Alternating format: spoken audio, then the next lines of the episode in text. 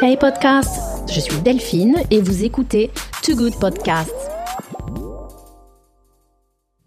Bienvenue sur Too Good Media, je suis Delphine, la créatrice du média et du podcast Too Good Media spécialisé dans l'art et dans la mode. Aujourd'hui, je suis très contente de réaliser un deuxième épisode 100% art j'ai le plaisir d'accueillir comme guest sur le podcast Marion Valerin de Paris. Marion est une jeune artiste plasticienne qui réalise de la peinture sur carré de soie. Donc c'est un épisode passionnant car euh, c'est une un médium, le carré de soie, euh, qui s'apprend en autodidacte et pour lequel Marion a développé une pratique toute personnelle, un processus créatif qu'elle va nous expliquer dans l'épisode et qui se base notamment sur la méditation. Donc euh, vous avez encore une semaine pour aller découvrir les œuvres de Marion qui sont exposées chez euh, Laetitia de Galzin dans le magnifique euh, Palais Milesi qui se trouve tout juste à côté du Chiostro del Bramante, le cloître très connu à Rome où se réalisent des expositions d'œuvres d'art. Hey podcast, je suis Delphine et vous écoutez Too Good Podcast.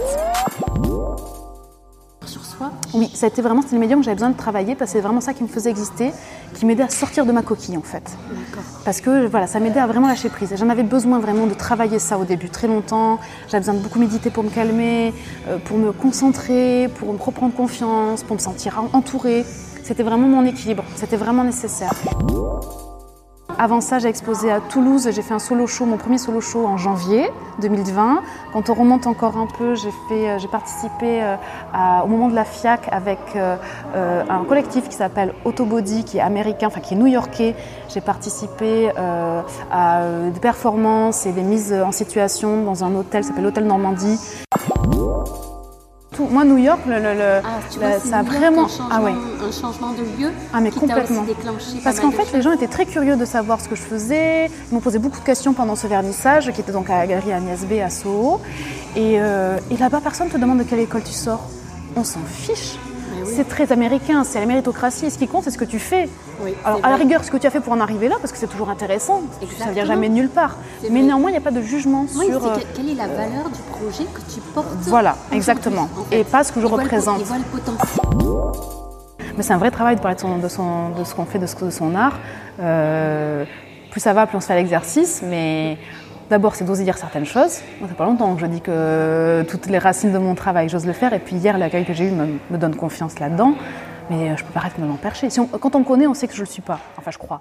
Mais, mais si on me connaît pas, qu'on m'entend juste, à dire mais c'est quoi cette nana hyper perchée? Bon, et puis peu importe arriver peut-être à sentir un peu le passé aussi qu'on peut retrouver, qui est quand même très présent ici. On est quand même dans une vraie ville historique. Et, comprendre pourquoi, quand tout le monde voit ma peinture, pense autant à Rome et à l'Italie. Je pense qu'il est vraiment temps que je me connecte à tout ça. Je pense que je vais trouver quelques réponses. voilà, ça sera déjà pas mal.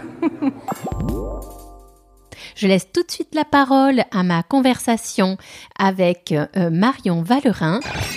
Hey podcast, je suis Delphine et vous écoutez Too Good Podcast. Bonjour. euh, par où commencer C'est vaste. Euh, je fais de la peinture sur soie depuis trois ans et c'était vraiment pour moi le, début de, de, mon aventure euh, artistique, si je puis dire, même si je peins depuis longtemps. Je suis architecte de formation, donc je n'ai pas fait une école d'art. J'ai travaillé pendant huit ans en tant qu'architecte. J'ai euh, cofondé une start-up pour le réemploi de matériaux. Et puis euh, l'art, la, peinture a repris sa place petit à petit dans ma vie jusqu'au moment où, où j'avais besoin de donner plus de place, plus de temps et voir toute la place et tout mon temps.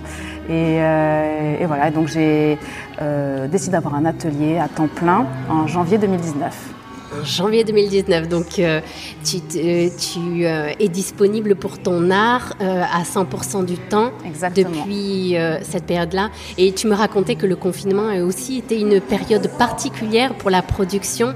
Ah oui, ça a vraiment déclenché quelque chose d'autre. C'est-à-dire que quand je me suis lancée en janvier 2019, c'était une évidence qu'il fallait que je fasse ça, mais c'était en même temps très dur de me l'avouer parce que c'était euh, un peu sortir de, tout ce que j'avais construit jusque-là, qui était beaucoup plus euh, peut-être euh, raisonné, le métier d'architecte.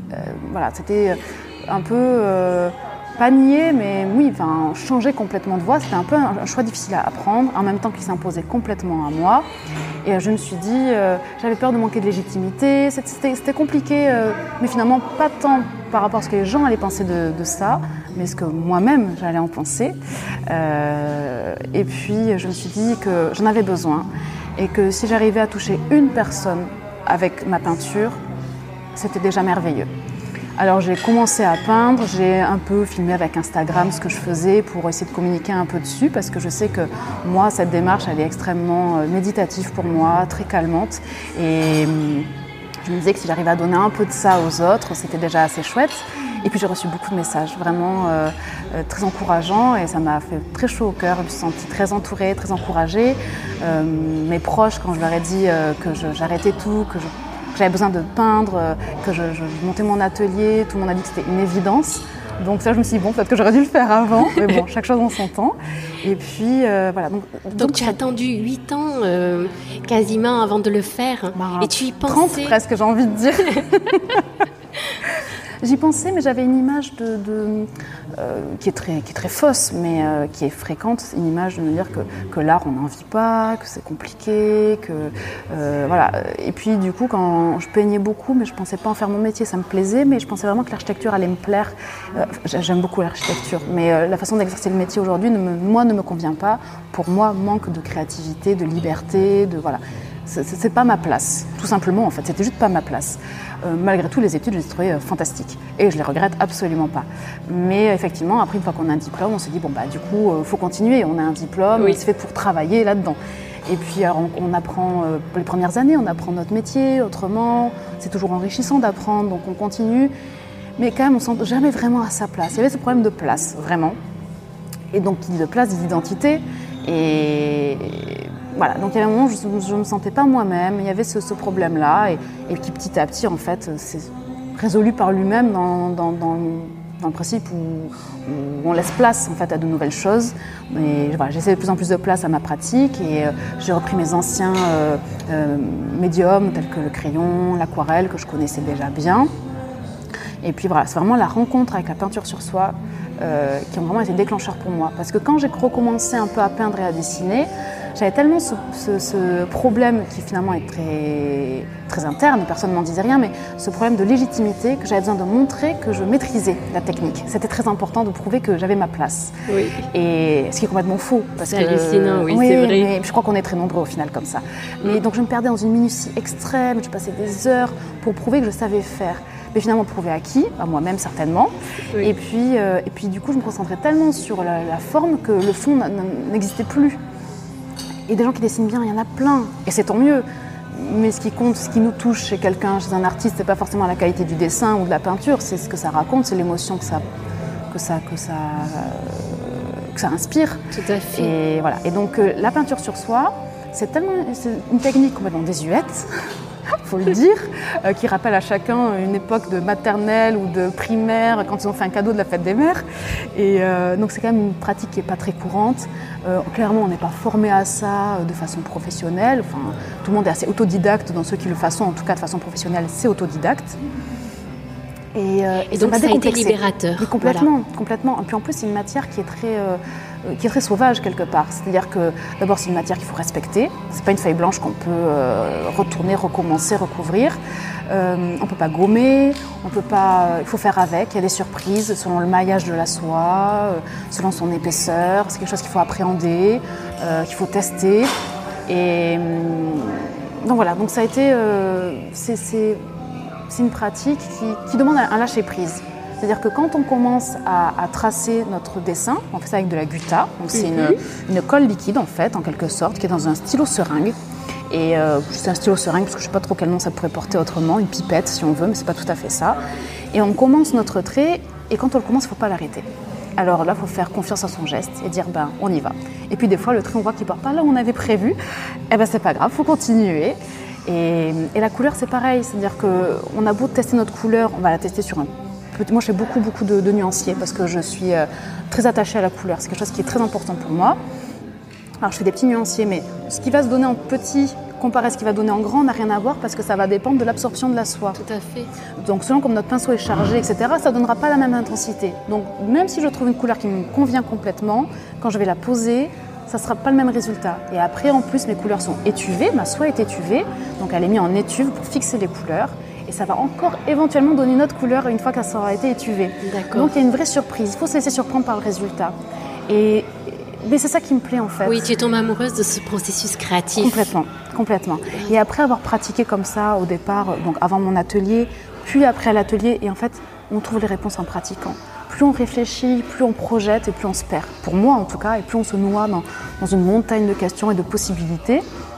Mais finalement, les possibles se réduisent à partir du moment, enfin, pas se réduisent, mais se concrétisent à partir du moment où on est dans le chemin, qu'on est dans le faire. D'accord. Donc ça a été de prendre le temps et d'être vraiment dans, dans le faire comme ça au quotidien, qui m'a aidé à faire évoluer ma peinture, ma façon de voir les choses, ce que je voulais exprimer dedans, et, et d'être de, plus en plus proche de, de des intentions que j'avais, d'être de plus en plus profonde finalement dans mon processus. Et le confinement, ça a été une vraie, euh, pas une rupture, mais un vrai tournant extrêmement fort, un virage très très fort. D'accord. Alors qu'est-ce que tu as justement tu as préparé cette exposition qui t'amène aujourd'hui à Rome euh, pendant la période de du confinement? Donc qu'est-ce que tu euh, qu'est-ce que tu nous as apporté comme œuvre pour voilà pour faire découvrir en fait pendant dix jours donc tu es en, en exposition à Rome à la Villa Milesi donc, euh, pour exposer euh, des, carrés de soie de différentes dimensions. Qu'est-ce que tu as, qu'est-ce que tu nous as concocté? Alors, c'est, euh, alors moi je vois vraiment ça comme, comme des peintures. c'est, toujours dans la, dans la continuité d'un, sujet que, je, que, que j'explore depuis très longtemps j'ai commencé la peinture sur soie en explorant ce sujet autour de l'Antiquité, nos racines euh, à l'Antiquité, à la Méditerranée, aux civilisations anciennes qui sont quand même le berceau de, qui on est aujourd'hui, surtout nous les Latins. Euh, oui, parce que euh, quelles sont tes origines latines? Je suis du sud-ouest et, j'ai des origines espagnoles. Après, j'ai en fait des origines de beaucoup de continents, mais, euh, mais bon, principalement quand même française, espagnole. Euh, et moi-même, je suis du sud. Donc, voilà, il y, a un air euh, méditerranéen qui souffle aussi à Rome berceau de la Méditerranée. Exactement. Et du coup, ça faisait tout à fait sens en plus de faire cette exposition Exactement. ici. Alors que je n'y étais jamais venue. Alors c'est vrai que ce qu'il faut raconter, euh, ton, processus créatif et ton inspiration euh, est, vraiment particulière et unique et caractérise ton travail. Donc euh, souvent, il t'arrive de peindre des, des, des, des, personnages ou des paysages où tu n'as jamais voyagé et que tu visualises auparavant. Voilà, donc ça c'est quelque chose euh, d'assez hallucinant qui fait partie de ta créativité et que j'aimerais que tu, que tu nous racontes. Bien, c'est exactement le, berceau de, tout ce que je fais aujourd'hui. C'est-à-dire qu'en fait, euh, pour être tout à fait franche, je faisais un rêve très récurrent. Euh, et puis j'avais partagé euh, à l'occasion d'une conversation avec des amis. Il s'avère que c'est un rêve qu'elle faisait elle aussi. Euh, et puis j'ai découvert en visualisant un documentaire Arte complètement par hasard, des années après avoir cette discussion avec mes amis, sur la civilisation minoenne. Et là j'étais scotchée, c'était exactement mon rêve. Leur histoire, c'était mon rêve. Et j'étais familière à tout ce qui se disait dans le documentaire, leur façon de penser, d'organiser leur, leur, leur, société. Rappelle-nous ce qu'est cette civilisation. parce qu'en fait, on est nombreux à la connaître, mais on ne connaît pas forcément le nom. Oui, oui. Alors, la civilisation minoenne, en fait, c'est des Crétois, euh, donc durant l'Antiquité, qui était déjà une civilisation très développée, euh, très, euh, très ingénue, qui avait vraiment une, une organisation de société qui était très euh, précurseurs finalement quelque part. Euh, ils avaient une hygiène déjà qui était très développée, ils avaient une politique développée et je crois surtout que, comment dire, malgré tout ce côté très civilisé, ils n'étaient pas du tout coupés de, la terre. Ça restait, je pense, un peuple très ancré avec, avec les, éléments, avec la mer, avec la nature. et c'était un peuple qui rayonnait beaucoup autour par le commerce, par, ils avaient beaucoup de choses finalement à sais pas si c'est à apprendre, mais à transmettre un peu autour. Et puis, euh, bah, c'est une civilisation qui a disparu. D'abord, il y a eu, euh, il y a eu des, éruptions volcaniques, il y a eu des, un tsunami. Et donc aujourd'hui, c'est une ville qui est immergée. Oui, c'est une, une civilisation engloutie. Engloutie complètement. Que, il y a des, chasses au trésor. Complètement, il y a des palais qui ont été redécouverts. Ah on trouve qu'ils avaient déjà tout un système d'égout. Enfin, c'était vraiment précurseur parce que les Romains ont vu ça vraiment très longtemps après. Bon, et puis donc ça, c'est une civilisation qui a disparu. Et, clairement, il y avait une connexion. Je pense qu'ils étaient très connectés à leur intuition. Parce que ça reste quand même un peuple qui, est quand même lointain dans, les temps à ce qu'on est aujourd'hui. Et moi, j'ai l'impression qu'aujourd'hui, on est, on est une société euh, peut-être un peu moins ancrée on s'est peut-être un peu perdu dans, le mental. C'est vrai. Et, euh, à Rome, euh, la, Rome aussi, le Lazio, la région de Rome, était le berceau de cette civilisation étrusque. Et dans ce que tu me racontes, la civilisation étrusque qui était antérieure à la, euh, à la période romaine me rappelle beaucoup ces civilisations qui étaient très, très raffinées en fait pour l'époque, mm, mm. un raffinement qui d'ailleurs s'est peut-être perdu avec les siècles. Et c'est ce que tu cherches à, euh, euh, tu cherches à te rapprocher euh, de, ce qui était important pour cette civilisation. C'est ça, je crois qu'il y, a des bases qui sont vraiment inspirantes en fait. Aujourd'hui, en plus, alors là vraiment cette année, c'est, ça crève les yeux qu'on a besoin peut-être de, se rappeler d'où on vient, qui on est. notre histoire et, puis pas que notre histoire dans, quand je dis histoire, pas forcément dans une frise euh, de, temps, mais, euh, mais peut-être aussi euh, qui on est au fond, au plus profond, qu'est-ce qu'on fait là? Qu'est-ce qu'on fait là? Je sais pas, c'est pas la grande, la grande question, mais voilà, un peu quel est notre rôle aussi, mais à chacun, voilà, suivre son chemin, suivre son intuition. Et voilà, donc c'est cette civilisation-là qui n'était pas la seule. Il y en avait aussi effectivement des civilisations amérindiennes aussi, comme ça, qui étaient très connectées. On, a les Mayas, on a les Incas, il y en a beaucoup. Hein moi, c'est celle-ci qui apparaissait dans mes rêves pour le coup. D'accord.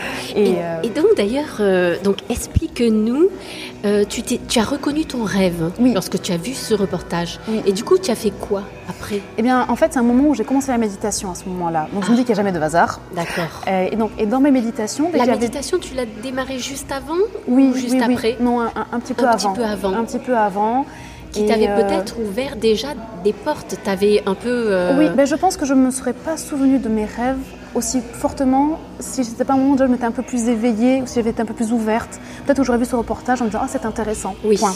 Exactement. Et là, là, je me souvenais vraiment de ces rêves-là. Et on en avait parlé effectivement quelques années auparavant avec des amis, donc euh, même pas quelques années, quelques mois je crois auparavant. Donc les choses s'imbriquent, il n'y a jamais vraiment de hasard. C'était le chemin se préparer en fait quelque part. Et puis, euh, et juste à ce moment-là, je découvre en même temps la peinture sur soi. Et, et je ne sais pas pourquoi je n'avais jamais dessiné ça, jamais peint ça avant. J'avais envie de peindre euh, ces paysages-là. J'avais besoin de les recomposer. Et en fait, c'est un peu comme quand on se rappelle d'un vieux rêve, plus on essaie, ou même pas d'un rêve récent, quand on essaie d'en parler, plus on essaie de trouver le bon mot pour justifier, et plus on le perd, moins on s'en souvient. Quand on se réveille d'un rêve, qu'on veut le raconter, ah ben je m'en souviens plus, j'arrive plus à le raconter. Et du coup, je voulais pas tout raconter, mais je me suis dit, je vais me concentrer un peu sur ces petits flashs ces petites visions que j'ai comme ça de cet endroit, ça peut être un moment de la journée, c'était peut-être une lumière, c'était peut-être un objet, c'était peut-être un bout de dessin, une atmosphère. Et je me suis dit qu'en fait mes peintures, ça pouvait être des petites portes ouvertes à ce paysage un peu recomposé, que j'essaie d'être le plus fidèle à mes sensations. Et la peinture sur soi aide puisqu'il y a ce lâcher prise.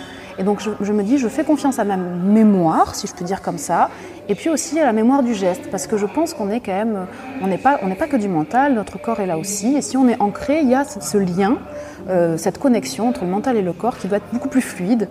Et donc j'essaie, voilà, quand je peins, d'un peu dans cet état-là, de, faire confiance et de lâcher. Et souvent le résultat est plus proche de ma sensation que le croquis euh, de préparatoire. C'est un petit croquis, généralement une petite intention. Oui. Mais euh, si jamais j'ai des couleurs en tête, des fois le résultat, j'ai pas tout fait ce que j'avais en tête. Et c'est beaucoup plus proche de ce que je ressens. Exactement. ça, le geste. Euh, oui. C'est important. Et, le, et le matériau aussi t'amène. Complètement. Il y a des fois on décide de faire quelque chose et puis la soie dit non, ça va pas se passer comme ça. Parce que ce petit bout de maille qui va passer au-dessus de ce fameux trait de gutta qui sépare les couleurs va faire que ma peinture va fuser de l'autre côté eh ben, faut l'accepter. C'est pas grave, c'est de la peinture, c'est pas, pas une image euh, digitale, y a, y a de, c'est pas de l'erreur, c'est de l'humain, c'est du geste, c'est de l'interprétation. Euh, et alors, Et surtout quand, quand, on les voit, euh, ça paraît tellement fluide et tellement naturel. Oui. Que tu, ben, en effet, tu fais bien. Justement, ça, ça fait partie de c'est le cheminement naturel de l'œuvre. Mais en fait, finalement, moi, le, dessin à la gutta et la mise en peinture n'est pas très long dans tout mon process qui va de A à B sur une, sur une toile, enfin une toile sur une soie. Euh, c'est pas le dessin et la, la, peinture qui mettent le plus de temps. Ça va de préparer la soie avant, de la tendre, et puis après aussi de la couper, de la faire coudre, de la mettre en étuve. Je lui fais deux bains aussi derrière pour être sûr que les, euh, peintures euh, tiennent, qu'elles ne déteignent pas si jamais euh, il y avait un accident qu'on a besoin de rincer la soie. Voilà, donc, et en fait, c'est tout le process qui fait que ça devient long. Mais effectivement, le monde de création, lui, est très fluide. Et combien de temps ça, peut te... Et est-ce que tu as des interruptions dans ton geste? Comment est-ce que tu t'organises la production de l'œuvre? Alors quand je fais mon, dessin à la gutta, donc qui est donc voilà ces lignes séparatrices de couleurs euh, directement sur la soie, il faut que ce soit fait dans la journée. C'est important, je ne peux pas m'interrompre. C'est forcément fait dans la journée.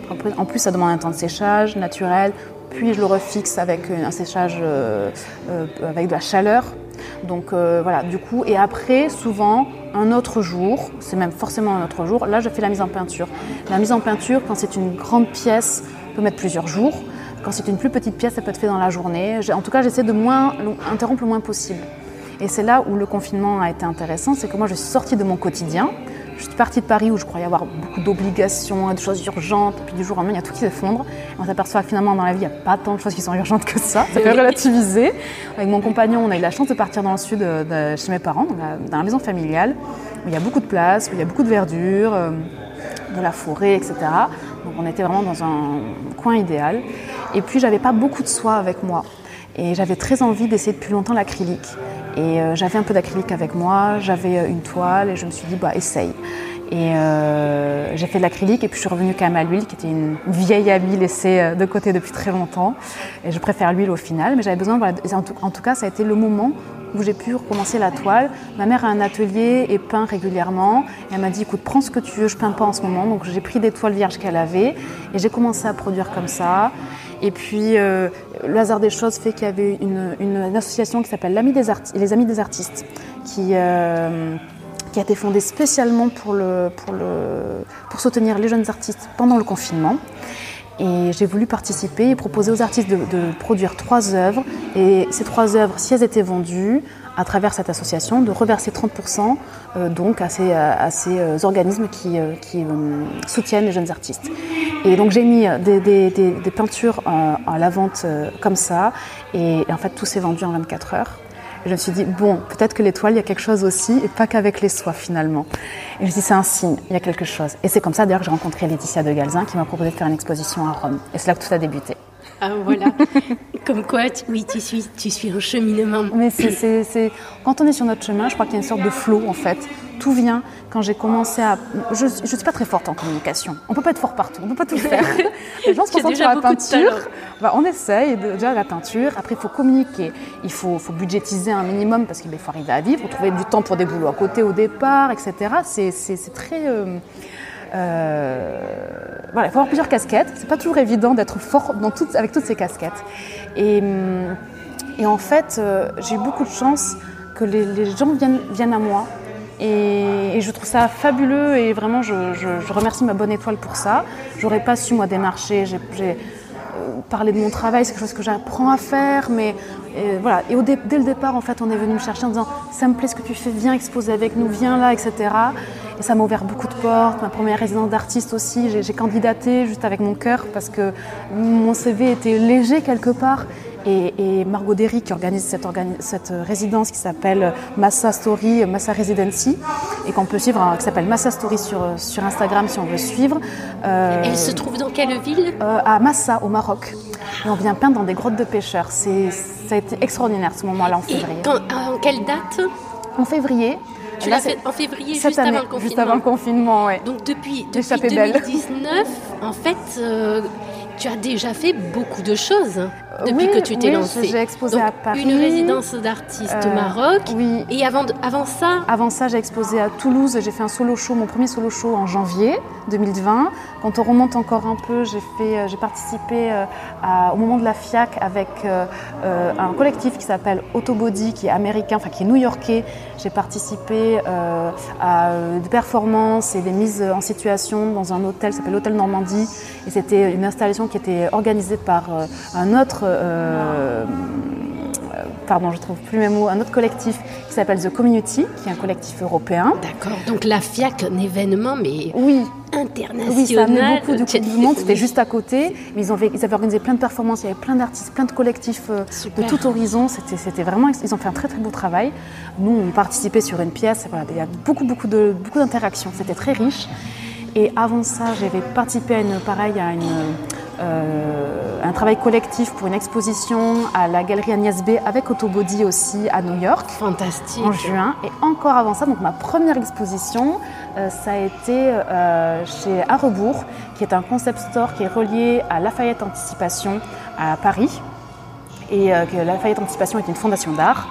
Et voilà, ils ont un concept store à côté qui met en avant les artistes. Euh, et pour leur un an, ils avaient fait appel à plusieurs artistes pour, voilà, pour fêter le un an et venir exposer des, pièces. Ça a été ma toute première exposition. D'accord. C'est quand même incroyable tout ce que tu as fait. en fait, à partir du moment où tu as décidé de te lancer en tant qu'artiste, en seulement un an. Oui. Donc euh, c'est vrai que. C'est en le disant, je me rends compte. Quand, tu parles, quand tu parles de, de ton processus, tu es très très modeste, mais déjà.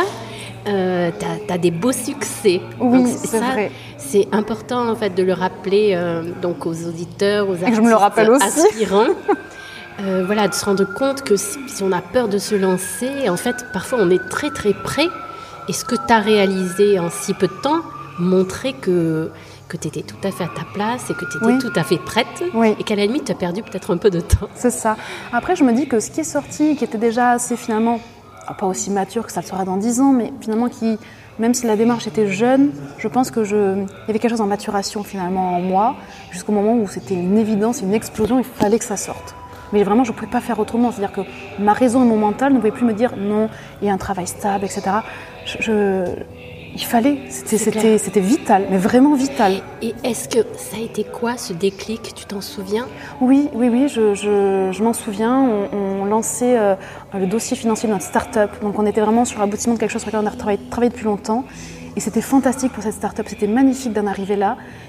Et malgré que ce soit un travail énorme qu'on avait fourni avec, euh, avec euh, mon associé, ma, ma cofondatrice, s'appelle Marchand Bersou, et, qui est aussi ma cousine, eh bien, je, malgré tout, c'était pas ma victoire.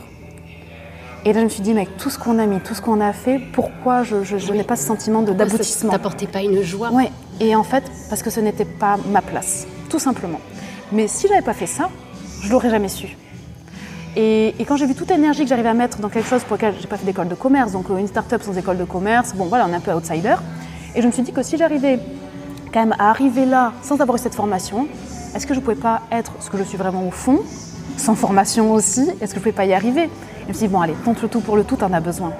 Et puis en plus, pour la start-up, il fallait qu'on bosse, il fallait qu'on injecte de l'argent. Donc on bossait comme des folles. Je faisais encore des chantiers parce que je suis architecte à la base. Je faisais encore des chantiers, je vendais des peintures. J'étais épuisée. je me dit, bon, on va arrêter de faire tout et n'importe quoi au bout d'un moment parce que quand tu fais trop de choses, tu les fais mal. On va se concentrer. Donc ça y est, tu as fait tes choix. Ouais.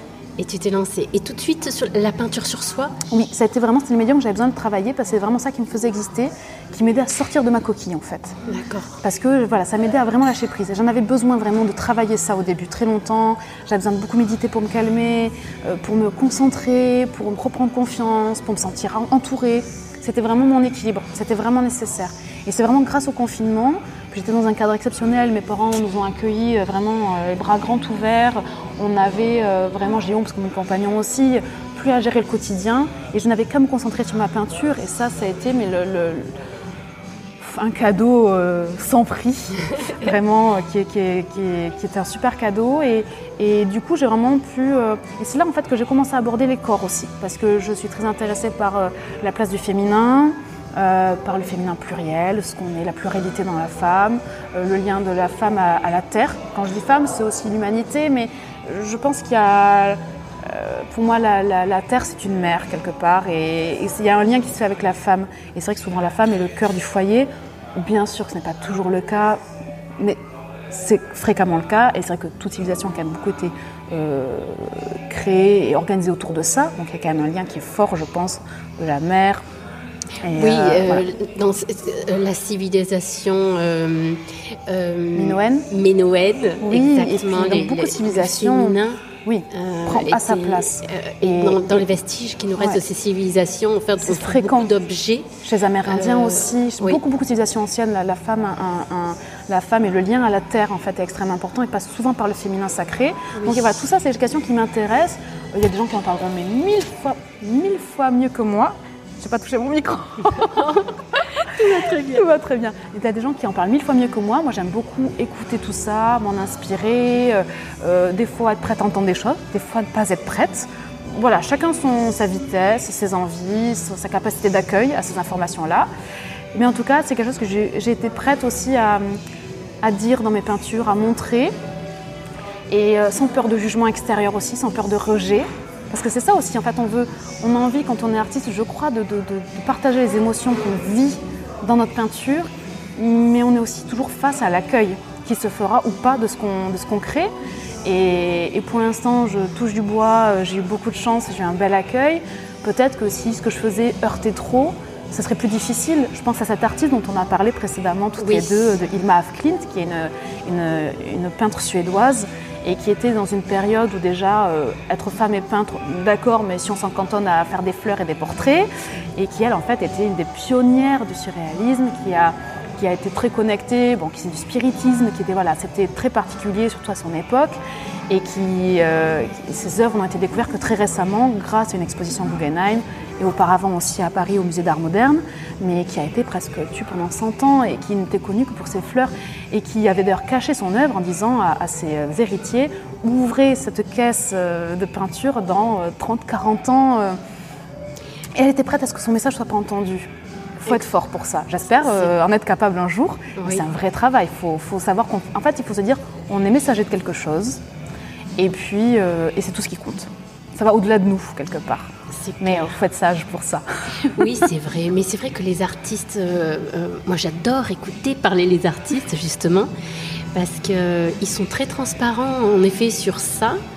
Euh, sur, euh, sur leur générosité vis-à-vis -vis de l'art. Il, il, y a des artistes, tout, tout, tout, est imaginable en fait dans l'intention dans d'un artiste. C'est vrai. ça qui est beau aussi d'ailleurs. Oui, c'est ça qui est extraordinaire place à l'interprétation. C'est vrai. Et la capacité d'accueil aussi des visiteurs ou des spectateurs, enfin des observateurs. Des fois, moi je vois des gens devant une peinture, ils disent tout ça très beau, très, très lumineux. Et c'est très bien. C'est agréable, j'aime regarder. Voilà. Parfait. Il n'y a rien de vrai ou de faux non, voilà. en fait, à la réaction Et puis d'autres me disent, oh, ça c'est Capri. Peut-être, moi je suis jamais allée, mais si vous voulez, oui. c'est Capri. Alors, ils ont, toi, tu bon. as un don, un don de visualisation qu'ils qu ne, qu ne, savent oui. pas forcément. Mais oui, je, je, Mais, je pense que je capte peut-être les atmosphères. Et, les... mm. et depuis que je suis petite, les, les... je suis assez sensible à l'atmosphère des lieux, à l'énergie du lieu, qui pour moi se fait à travers l'espace et la lumière. Je ne suis pas allée vers l'architecture par hasard non plus. Hein, oui, clairement, bien je suis sûr. une vraie amoureuse de l'espace et de la lumière. Mais peut-être qu'il y avait un autre moyen de l'exprimer qui était la peinture, plutôt. Et, mais j'aime bien que les gens disent ça me, ça me rappelle un souvenir d'enfance, ça me rappelle, je sais pas, c'est familier, je saurais pas dire. Oui, d'ailleurs, raconte-moi justement, parce que hier, tu as fait le vernissage oui. de ton exposition à Rome, oui. euh, donc euh, au Palazzo euh, Milesi. Voilà, chez Laetitia de Galzin. Et alors, euh, donc, euh, il y avait euh, une quarantaine de personnes qui étaient oui, présentes au vernissage, c'est ça 50. J'ai, j'ai... Alors c'est vraiment à chaque fois le jour de son propre vernissage qu'on, a le moins de vues sur ce qui s'est passé parce que oui, j'ai pas vu le temps tourbillon. passer. Oui, ça a duré et beaucoup donc, plus longtemps que prévu. Voilà. beaucoup de monde. Et alors, quelle a été ton impression sur cette exposition à Rome Où c'est la première fois d'ailleurs aussi que tu viens à Rome, donc tu viens oui. juste tout juste d'arriver oui. et tu as 10 jours pour euh, découvrir la ville Exactement. et, et voir aussi peut-être ces fameux pins parasols que, tu, que tu as, tu as peint, de les voir en réalité. Ça. Donc voir si, tu les avais, si tu les as visualisés. Ah bah oui, vraiment, c'est la Méditerranée, c'est vraiment ce que, ce que j'ai en moi en permanence. Et pourtant, je suis du sud-ouest, plutôt atlantique, hein, mais bon. Euh, et les cyprès, après, bon, c'est quelque chose qu'on a aussi dans le sud de la France, mais oui, il y a, une familiarité avec, avec ça. Euh, et alors, j'étais euh, extrêmement, très agréablement surprise hier particulièrement. Ça m'a déjà fait un peu, j'avais un peu la même sensation à New York il y a plus d'un an, mais c'était le début, moi, encore de mes peintures. Euh, j'avais déjà des échanges assez riches sur les, gens étaient curieux de savoir le comment du pourquoi et pourquoi je peignais ça et d'où ça me venait et le choix. Et c'était déjà, les, échanges étaient déjà assez riches. Et, alors là, hier, ça a, été, euh, ça a été fantastique parce que les gens sont venus vers moi, ils voulaient comprendre, avaient déjà des fortes intuitions de, de, de, ce qu'il y a derrière ce que je, ce que je peins. Moi, j'ai pas envie d'imposer ma vision aux gens. Donc les gens, ils interprètent ce qu'ils, voient à leur façon. Et tant que ça leur procure une, réaction, une sensation, idéalement de bien-être, c'est mieux. J'en suis vraiment comblée. Mais c'est vrai que quand on me dit, mais là, je vois un rapport affinité, ou là, je vois. Euh, euh, enfin voilà, chacun a son, petit référent. Et de nombreuses fois, c'est tombé très très très juste. Il y a des gens qui sont venus même à la confidence avec moi. Euh, et ça me fait extrêmement plaisir parce que parce que finalement, ce que je peins, c'est un peu une sorte de terre d'accueil, de, de, ça travaille aussi la mémoire collective, c'est nos racines. Et donc, si ça a créé cette énergie un peu de bien-être comme ça, et vraiment, hier, ça a rayonné ça. J'ai vraiment senti, et tout le monde se sentait bien, tout le monde avait envie de parler de ça. Donc, j'ai senti que l'exposition, en plus, euh, portait sur un sujet qui, qui se développait dans la soirée. Et ben là, c'est pour moi, c'était extraordinaire. C'était magnifique. Tu as, tu as fait un, un, petit discours pour expliquer euh, ton Chacun travail est venu vers moi. C'était des, des, discussions individuelles Plutôt individuelles. Des fois, les gens venaient euh, euh, ça, un peu se rapprocher pour écouter, puis développer sur la suite. Euh, il y a des gens qui m'ont presque pris par la main, me disent oh, c'est ce tableau-là qui me touche. J'ai l'impression que c'est la nuit. Alors, bah, effectivement, c'est le seul tableau que j'avais peint de nuit. donc la personne était un peu bouche bée.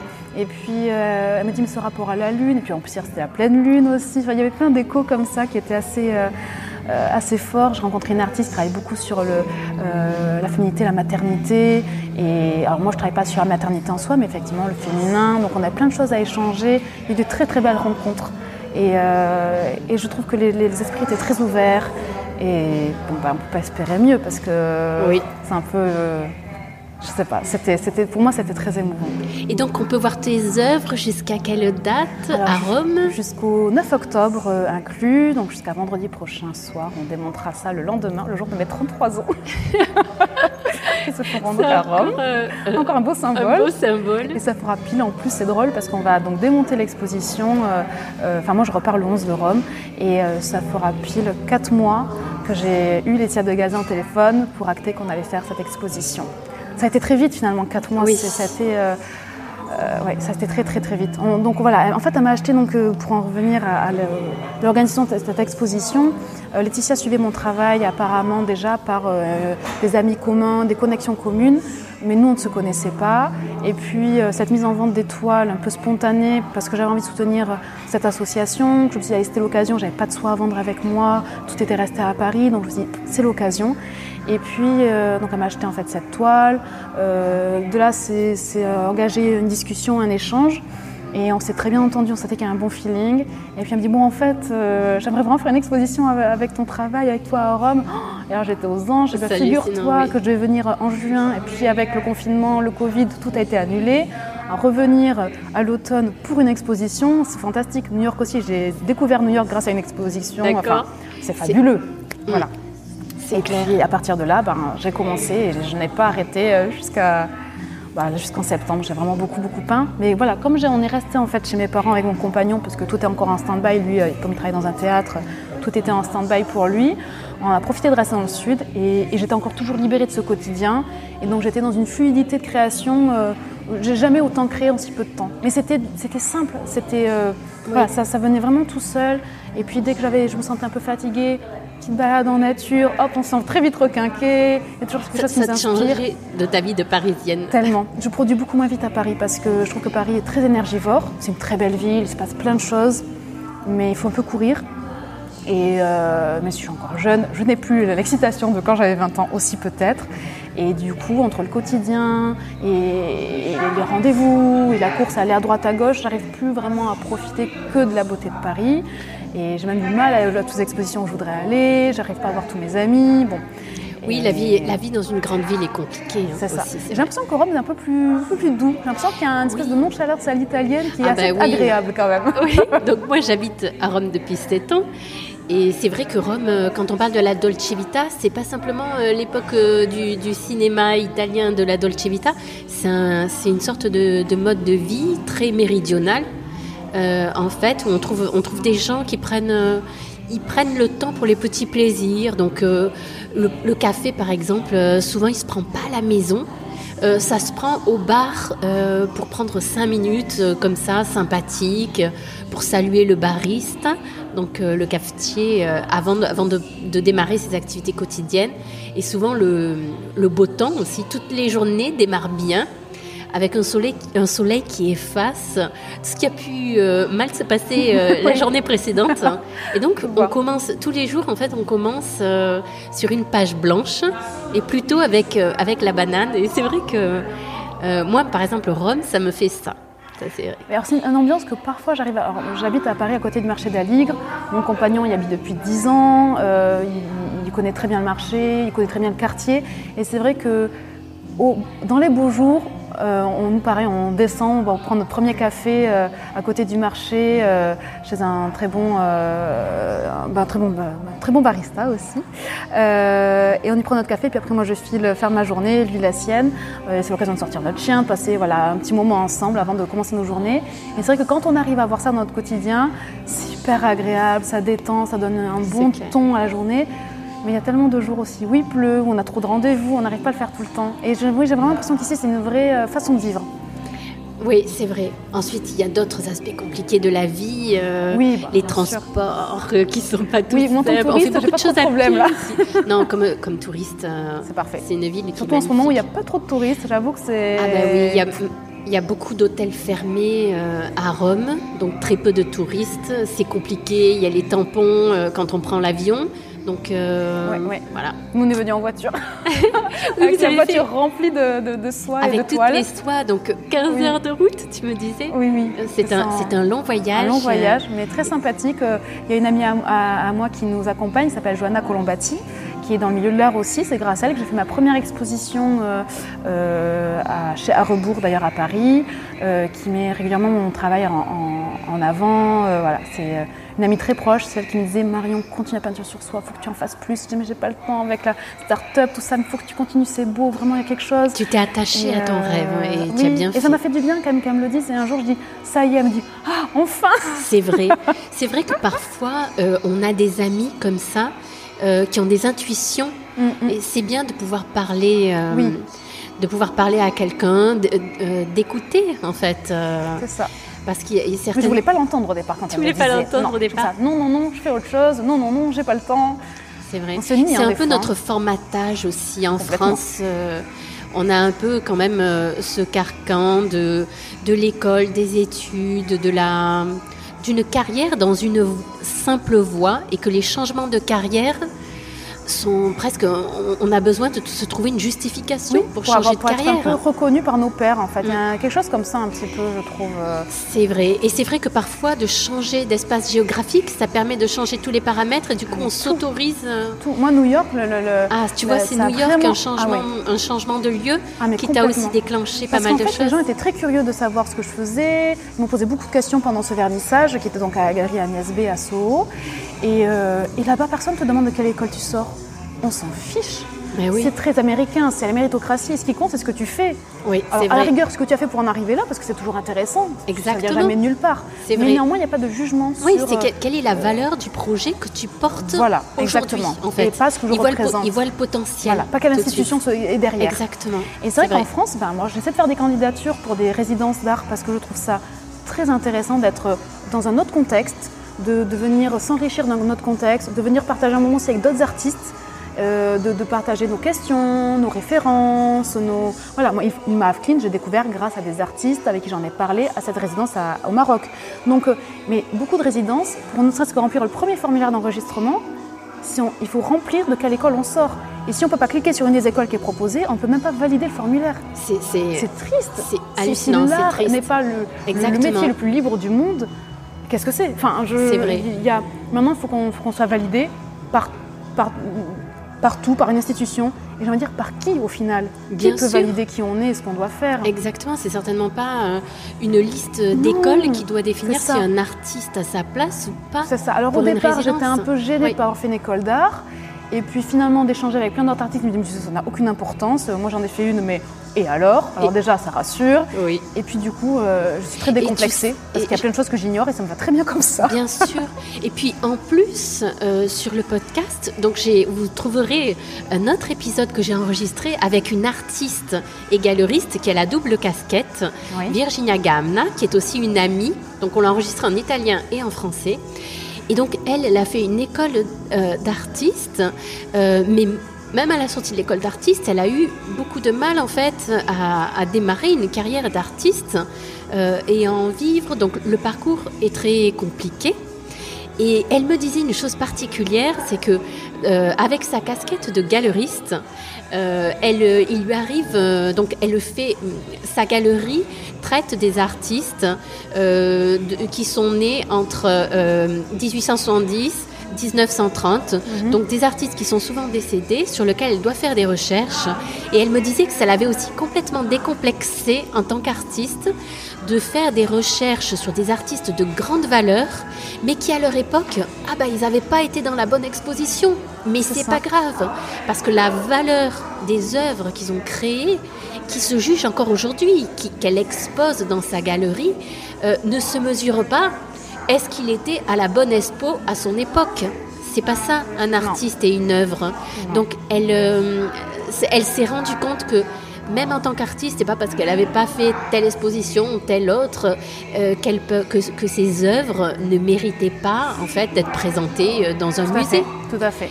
Et c'est, il faut, faut le dire ça à tous les, à tous les jeunes artistes. aussi, et c'est un peu, euh, euh, ça veut dire aussi un peu euh, que les gens ne sont pas prêts. C'est un peu juger la capacité d'accueil des gens. Mais qui est-ce qu'on est pour juger Qui pour apprécier Qui n'appréciera pas quelque part? Faisons confiance aux gens et laissons, laissons-les ressentir choses comme ils l'entendent. C'est pas nous de dire ça c'est à la mode, tu vas aimer, ça tu n'aimeras pas, ça tu ressentiras quelque chose. Enfin, c'est tellement personnel, puisqu'on est tellement nombreux à proposer quelque chose que ça veut dire aussi qu'il y a une pluralité aussi dans la réception de ce qu'on fait en fait. Bien sûr.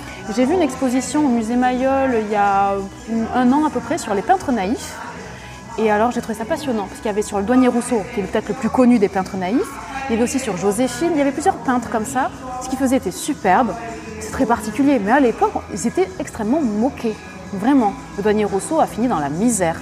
Il a fait quelques expositions, un moment, euh, je ne sais plus comment s'appelait ces expositions qui étaient pour euh, euh, le Salon des Indépendants, je crois. C'était quelque chose comme ça à l'époque. Et en fait, c'est parce qu'il y a eu Picasso et quelques autres qui l'ont acheté de ses œuvres que certains commencent à se dire Ah, peut-être qu'il y a quelque chose.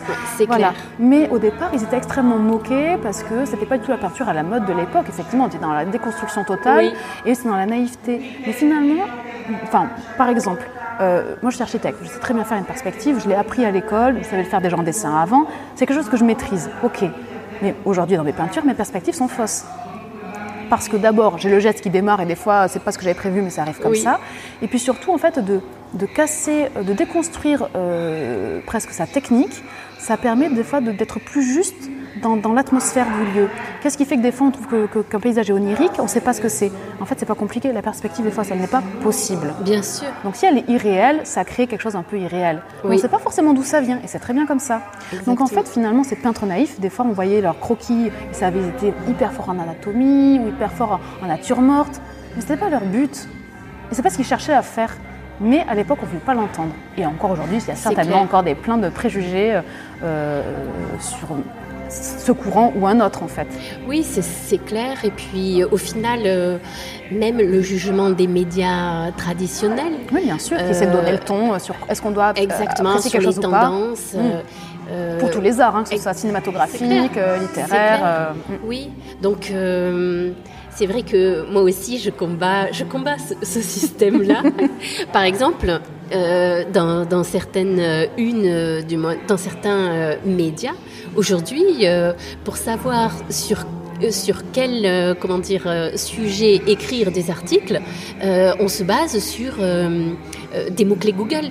Oui. Euh, mais par exemple, donc pour dire que ce qui, ce qui sort, euh, comment dire, dans les journaux, dans les quotidiens, ce qui se dit, euh, ne reflète pas la valeur des artistes que l'on peut trouver dans le monde et qu'il y a une place véritablement pour chacun. Malheureusement, tout fonctionne comme ça aujourd'hui. Même Instagram vous postez quelque chose. Je l'ai appris il n'y a pas longtemps. Alors pour moi, c'est des choses vraiment qui me passent par-dessus la tête, mais bon, je l'ai appris il n'y a pas longtemps. On poste quelque chose Instagram. Si notre euh, communauté, communauté la plus proche euh, n'a pas complètement réagi, ça ne dépassera pas un second cercle. Oui. Alors qu'en réalité, peut-être que second cercle, il y aurait des gens qui auraient été intéressés. Bien sûr. Mais il y a tellement de publications, il y a tellement de flux oui. que les, algorithmes. Euh, voilà. Et donc c'est voilà, tout, tout, est comme ça finalement. Moi, j'avoue que je, je, je suis, enfin, j'arrive encore à gérer les les gens qui viennent vers moi, qui m'envoient des messages, j'en suis très heureuse. Je pense que quand on arrive à un certain nombre, c'est plus compliqué. Après, si ça arrive, ça arrive. Enfin, c'est pas, ça m'est un peu égal tout ça. Et, d'ailleurs, si ça m'importait plus, peut-être que j'y passerais plus de temps dessus. Mais bon, je préfère peindre. je pense que c'est d'abord le cœur du métier quand même. C'est vrai que voilà, l'intention, euh, ce qui est primordial, euh, c'est voilà, c'est de réaliser ton geste, d'exprimer ce que tu as exprimé euh, et, de le faire entendre, de le faire connaître. C'est ça. Mais c'est vrai qu'aujourd'hui, euh, euh, ben, par exemple, j'ai reçu pas mal de messages de gens qui disaient oh, ça, m'inspire, j'aimerais me lancer, je viens pas du tout d'un parcours dans l'art, mais voilà. Et des fois, je parle avec des gens, mais il n'y a pas de juste façon de faire, il n'y a pas de. Suis ton intuition, sois fidèle à toi-même. Sans, au fond de toi, tu as, la réponse. Mais des fois, elle est très dure à trouver. Hein. Moi, il m'a fallu beaucoup de temps. Mais au fond, nous, on sait en fait où est notre place. Mais on se conditionne, on se raconte des histoires, on écoute plus les autres parce qu'on a peur et du coup quand tu dis non tu devrais pas, oui oui tu as raison je devrais pas, ça on se raccroche à ce qu'ils disent. Mais je, suis ravie qu'il y ait des gens qui, m'en parlent et qui se disent que ça puisse inspirer en tout cas, ou à qui ça puisse mettre le doute, c'est déjà beaucoup. Se dire ah peut-être que c'est ce que je devrais faire moi aussi, euh, c'est déjà énorme. En plus c'est vrai que souvent on parle de la contamination euh, entre la mode et l'art et typiquement, euh, moi dans la mode, j'ai l'impression qu'il euh, y a beaucoup plus de diversité dans les profils. Et donc aussi parce qu'il y a une myriade de, euh, d'acteurs qui interviennent dans le monde de la mode. Euh, donc on trouve beaucoup d'architectes par exemple. Euh, on est partout les architectes. Mais oui, c'est vrai. en Italie d'ailleurs, il y en a trois fois plus qu'en France. J'avais, fait une recherche sur les chiffres. c'est pas rien. Mais donc du coup, les architectes, on les retrouve dans la mode. Ils font la direction, certains, ils sont à la direction artistique de défilés de mode. Pourquoi? Parce qu'ils ont étudié par exemple la scénographie, mhm. qui est indispensable pour réaliser un défilé, pour monter euh, une pièce de théâtre, euh, mais donc pour produire quelque chose d'artistique. Ensuite, j'ai interviewé sur le podcast, il va sortir très bientôt, Marco Parmigiani, euh, un, architecte de formation, qui aussi décline hum, qui part d'un lieu par exemple, euh, pour, euh, euh, pour aménager un espace. Il fait architecte d'intérieur, mais aussi à partir du lieu, lui vient l'idée de le décliner en objet.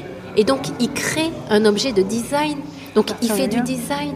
C'est un architecte, il fait de la décoration d'intérieur. Et c'est ça la réalité de l'art. Et c'est aussi pour ça que sur le podcast, on ne fait pas de différence. J'interviewe euh, des artistes, des peintres, des plasticiens, euh, des galeristes d'art aussi. Ah, il y a mille façons de s'exprimer. Il y a mille façons, exactement. Des designers de mode. voilà, il y a, il y a mille, mille, facettes en fait du processus créatif, de la création.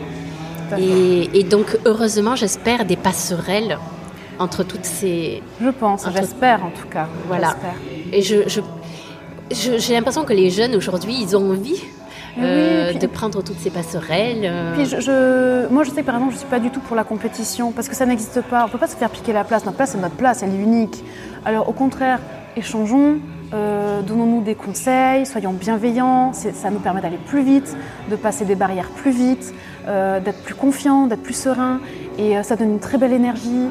Et euh, moi, je sais que cette expérience, j'en reparle parce que ça a été pour moi révélateur à, Massa en février. D'être entouré de ces artistes, on était tous bienveillants les uns envers les autres. On s'est revus, on a refait un dîner il y a, juste avant que j'aille en Europe, il y a une semaine, on ne s'était pas vu parce qu'il y avait le confinement au milieu quel bonheur de se voir, ce réconfort. On s'est fait un petit tour de table en disant qu'est-ce qui arrive de beau dans ta vie en ce moment? On était tous merveilleux, on s'applaudissait tellement on était heureux pour les oh uns les autres. Et on est sorti de là, on était tout requinqués, on était tout heureux. On se dit, c'est vrai qu'il se passe des choses chouettes dans ma vie en fait. Il y a besoin de ça parce qu'il y a des belles choses partout. Il faut les mettre en avant, il faut, en profiter, il faut les savourer. Euh, souvent, quand on a quelque chose de mauvais, on se dit ah, on, y pense beaucoup, on se dit qu'on l'a peut-être mérité, etc. Puis quand il nous arrive quelque chose de beau, on se dit oui, bon, bah, en j'ai travaillé, c'est la vie. Non, c'est fantastique, c'est merveilleux, profites-en, accueille-le, ça, donne de l'énergie pour la suite, ça va t'aider aussi à mieux traverser les moments plus difficiles. Il faut tout accueillir, en fait, je mm, crois. Et voilà, et donc, bah, voilà, toutes ces passerelles, tous ces gens qui, qui viennent de, tout horizon et qui ont des choses à exprimer à travers euh, mille et une façons. Et d'ailleurs, je crois que même on peut être artiste sans, sans l'être à temps plein dans sa pratique, sans, euh, euh, sans en vivre, sans être, disons, avoir la casquette professionnelle d'artiste. Quelqu'un qui écrit un journal intime exprime quelque chose de très, de très intime, voilà, de très personnel. Quelqu'un qui peint chez lui et qui garde ses toiles dans son atelier, c'est un journal intime aussi, mais qui va être plus visuel. Et je trouve que tout a sa valeur et que rien ne mérite un jugement parce que finalement ce n'est toujours qu'un jugement esthétique et qui est clairement, on le sait tous, un effet de mode et une éducation de l'œil en plus, une éducation du regard. Donc finalement, l'éducation, elle évolue, elle change, et on peut le voir, on peut très bien dire euh, que cette, une couleur est immonde une saison, et puis dire que c'est la couleur à porter la saison d'après, et tout le monde va la porter. Donc vraiment, je crois qu'il faut se décrocher, se détacher de tout ça et prendre de la distance. C'est clair. Et hum, dis-moi d'ailleurs, en termes de statut, euh, quel est le statut que tu as adopté en 2019 quand tu t'es lancée? Alors j'avais déjà ce statut-là, alors je suis à la Maison des artistes. J'étais déjà depuis quelques années parce que quand j'avais repris le crayon, j'avais fait quelques illustrations euh, pour des magazines et puis j'avais eu quelques commandes aussi euh, d'aquarelles, d'illustrations au crayon. Donc il, fallait, me fallait un moyen quand même de les déclarer euh, et, j'avais fait ça donc à la Maison des artistes. C'est vrai qu'en France, on a quand même cette chance-là d'avoir vraiment une institution pour nous représenter. Euh, alors c'est pas évident parce qu'en France il y a plein de statuts possibles et qu'on se noie dedans clairement. Donc c'est pas toujours évident. Mais voilà, la maison des artistes est quand même là pour accueillir euh, les artistes dans leur, euh, dans leur process. Il y a aussi une association qui est très bien. Moi j'y suis inscrite. L'adhésion est ridicule, je crois que c'est 20 euros par an. Enfin, voilà, c'est pour dire que c'est vraiment symbolique. En France, c'est vrai qu'on a de la chance. Oui, vraiment. Et en fait, ben, ils, ils envoient des newsletters toutes les semaines quasiment. Là, ils ont aidé pour le Covid pour dire quelles aides financières on pouvait avoir celles qu'on n'avait pas mais qu'ils avaient mis en avant pour que, euh, pour que le ministère de la Culture, etc., pense à nous, euh, pour que la question des, artistes qui ne soient pas des artistes euh, comment dire, dans le spectacle, qui ne soient pas des intermittents, de spectacle, soient aussi considérés pendant cette crise. ils font des comment dire, ils travaillent en parallèle des fois avec des associations ou des entreprises qui vont nous faire des webinars sur comment communiquer, comment faire ses factures. Des sujets dont on n'a pas besoin, on maîtrise déjà, mais des fois qu'on ne maîtrise pas, ou des fois qu'on maîtrise mal. Et, voilà, ça aide parce que c'est vrai qu'on doit être souvent euh, voilà, multidisciplinaire. Et, donc on a cet appui-là, et je trouve que c'est très bien. Puis en plus, ça me permet d'avoir. s'appelle euh, comment cette association? C'est l'association de la Maison des Artistes. D'accord. en fait, la Maison des Artistes a une partie euh, sécurité sociale, on va dire, administrative, et puis une partie qui est associative. Et ça me permet d'avoir accès à des musées à prix très réduit ou gratuit. Et c'est vrai que c'est un peu quand même important qu'on sache ce qui se passe autour de nous, qu'on s'inspire de des anciens aussi, euh, voilà. Qu'on puisse y retourner, peut-être regarder qu'un tableau et retourner le lendemain, en voir trois. Parce que quand on veut vraiment étudier les choses, on peut pas des fois se faire un musée euh, à la course, euh, voilà. Et donc je trouve que ça, ça, accompagne quand même bien les artistes. Ah, c'est le statut que j'ai, les charges, soyons moi j'ai aucun problème pour parler de ce genre de choses. les charges sont pas trop élevées, nous, nous assassinent pas trop, c'est très important. On peut les appeler, ils nous donnent des conseils. Il y a des limites de chiffre d'affaires quand même euh Alors il n'y a pas de limite, on change de statut, ça va être micro-BNC, ça va être après euh, euh, BIC, ça va être frais réels, voilà. voilà. Après ah ça change dans la façon de déclarer auprès de l'URSSAF qui est l'URSSAF Limousin, spécialisé pour les artistes, pour les artistes auteurs. Euh, voilà. Mais euh, pareil, on peut les appeler. Euh, il y a un standard. On appelle, voilà, lancement, je fais ça, je sais pas comment faire. C'est régional ou c'est Non, c'est national. C'est national. Oui, oh oui c'est déjà pas très gros parce que bon, on n'est pas non plus un milliard à être inscrit là-dessus. Donc c'est quand même pas. non, non, c'est oui, c'est national. D'accord. Et d'ailleurs, la partie de déclaration, on va en déclarer nos revenus à travers la Maison des artistes. Et maintenant, ça a été absorbé par l'URSSAF. Alors, c'est URSSAF Limousin qui gère pour le national. Mais maintenant, c'est voilà, des choses qui sont en train de. On, est en train de nous faire enfin rentrer dans le système. Nous, les outsiders. D'accord. Et tu as eu besoin de, de faire appel euh, à un expert comptable Non, ou à quelqu'un pour, pour faire toutes ces démarches ou tu les as Non, faites non, euh, je les ai faites seule. Euh, seule J'ai demandé conseil à des amis, parce que beaucoup de graphistes aussi sont à la maison des artistes. D'accord. Donc voilà, j'ai- j'ai moi, j'ai fait. Tout est, les démarches sont assez simples en oui, fait pour oui, que oui. tu aies pu les Et faire. puis on peut les appeler, hein, ils, nous expliquent Et- par et ils téléphone. expliquent tout par ouais. téléphone Ouais, ouais. Moi, des fois, je leur dis, il faut te faire un mail avec tout ce fantastique, hein. m'avez dit, etc. Oui, pas de problème, je reçois un mail derrière. Je peux vous dire qu'en Italie, c'est l'inverse. Euh, c'est presque obligatoire de- d'avoir une sorte de- d'expert comptable. Ouais. Euh, Bah, là, dès qu'on dépasse un seuil, Oui. après, dans notre façon de déclarer, Oui. euh, voilà, mais bon, c'est Ouais. quand même quand on dépasse un certain seuil. euh, très honnêtement, je rêve d'avoir un comptable. Mais Oui. vraiment, ne plus m'occuper de tout ça, mais quel bonheur. c'est clair. Mais bon, heureusement, j'ai eu cette start-up avant et j'ai monté ça, donc j'arrive à tracer, cadrer. J'ai appréhendé Excel, ça va, c'est devenu mon ami. Oui. Et justement, bon. alors raconte-moi un peu sur cet aspect euh, entrepreneurial de gestion, euh, de gestion donc euh, de, de ton business. Qu'est-ce que tu as mis en place Alors dès le départ, je me suis dit, bon, j'ai pris un atelier, j'ai besoin d'un lieu en dehors de chez moi dans lequel je puisse vraiment euh, euh, ne pas être interrompue, enfin voilà, avoir ce lieu tout laissé en cours quand je devais tout laisser en cours et pouvoir revenir le lendemain, euh, mettre mes aspirations, enfin un lieu que j'envahis complètement, qui n'était qu'à moi. Et puis une fois que j'ai eu ce lieu-là, je dis bon bah ça a quand même un coût, comment arriver à absorber ce coût? J'avais appris avec la start-up toute cette partie un peu administrative et financière. Donc euh, je me suis fait mon petit tableau Excel euh, parce que moi j'aime bien que les choses soient bien claires dans ma tête, ça me permet après de passer à autre chose. Et voilà, et le, le- le- le coût de la soie, le coût de la, de la peinture, euh, le coût voilà, de tout, toute la mise en Donc place. tu as calculé, tu calcules ton coût unitaire de production Oui. d'une œuvre en fait. Oui, parce que ça me coûte cher, je suis obligée. Bah oui. Je suis c'est obligée. ça, C'est un investissement. Puis au début, au début quand quelqu'un me dit je peux, je peux t'acheter ce que tu fais, alors on est comme ça, genre euh, oui, c'est combien Je sais pas, on n'y a pas pensé. On peint, on est là et puis Oui. on sait pas. Et puis quelqu'un me dit mais en fait, je veux t'acheter. Ah bon, d'accord. Alors au départ, comme c'était vraiment pendant que je travaille sur autre chose, c'était un peu pour les amis, des prix d'amis, etc. Ça couvrait les frais et basta. Et puis après, quand j'ai mon atelier, ça, il y avait que- qu'elle soit un peu plus euh, organisée. Malgré tout, euh, bon, c'est- très dur de faire les propres prix de son travail parce que ça veut dire connaître la valeur de son travail. Oui. Mission impossible, Mais clairement. oui, c'est clair. On l'apprend à travers de, la, de comment c'est accueilli, de... puis après il y a un process aussi, il y a les galeries. Bon, bon, c'est un truc qui se construit petit à petit. En plus, très honnêtement, tout le monde est très, c'est un sujet très tabou, personne ne veut en parler, ce que je trouve euh, Oui. Bon, enfin bref, quelque chose à déconstruire à mon avis. Mais euh, voilà, donc euh, ça a mis un peu de temps, mais j'avais besoin déjà de savoir, ok, il faut quand même pas que ça me coûte de l'argent, parce que bah, à un moment donné, si je vais être à temps clair. plein dessus, ça va être compliqué. Ah oui. Alors évidemment, même si j'étais à temps plein dessus, euh, je me faisais des petites missions euh, à côté. euh, euh, je travaille régulièrement avec une chef. Alors, ça n'a rien à voir avec mon métier, mais je me régale. Elle s'entoure que d'artistes, euh, d'artistes, de créatifs. euh, voilà. Euh, pendant, euh, elle est donc elle est chef et elle fait des de l'événementiel pour la Fashion Week, etc. Et comme c'est toujours des, moments euh, assez forts, euh, elle aime bien que la présentation, enfin que tout, tout ait une identité euh, assez forte. Et puis même dans notre présentation, de voir les choses, elle, aime que son, son équipe soit très créative. Et donc elle s'appelle Alix La Cloche. Elle est très talentueuse. Et, euh, voilà. et donc on travaille régulièrement. euh, euh, on est plusieurs à travailler avec elle. Donc ça c'est des petites missions par-ci par-là qui moi ont pu m'aider euh, surtout la première année et que bon qui aident toujours. Et, et puis, puis maintenant c'est une retrouvaille. Là avec le confinement on n'a pas pu le faire et on est comme ça. Mais quand est-ce qu'on se voit? Quand est-ce qu'on refait ça? Quand est-ce que et ça nous manque en fait, même si chacun a sa propre activité. Oui. C'est des petits moments retrouvailles pendant un, deux, trois, des fois cinq jours on travaille non-stop tous ensemble. Ah, c'est c'est clair génial. que l'événementiel, ça apporte beaucoup. Ouais. Ouais, tellement c'est une d'acteurs. petite, une petite team comme ça. Bien euh, sûr. On se fait une petite. euh, Oui, c'est un euh, condensé, concentré, oui, euh, voilà, condensé. euh, de création, exactement, euh, de contact avec le public Ouais, aussi. c'est ça. Ça apporte beaucoup. Et on travaille ouais. avec des jolies maisons en plus qui sont euh, très, euh, qui accueillent vraiment euh, ce qui est créé. Euh, Alix, elle, est, euh, elle, a, elle a plein d'imagination aussi, donc on trouve des solutions ensemble. J'ai testé ça et tout, c'est fantastique, on se régale. Et, euh, et comme il y a beaucoup de création, faut être manuel au final. Donc vaut mieux être bon manuel, presque bon cuisinier. La cuisine elle s'en charge et nous elle nous explique comment faire et puis après nous avec nos petites mains on, on aide à faire vivre tout ça. D'accord.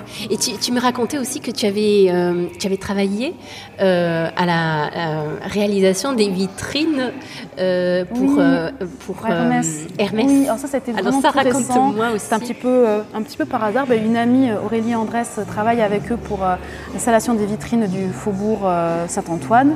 Et puis elle m'a déjà proposé plusieurs fois parce qu'ils ont souvent besoin de soutien un peu en dernière minute. Minutes pour les décors, mais vraiment, on appelle ça le travail de petite main. D'accord. Et, et, puis moi, à chaque fois, ça tombait dans la Fashion Week où je travaillais avec Alix, donc je n'étais jamais disponible.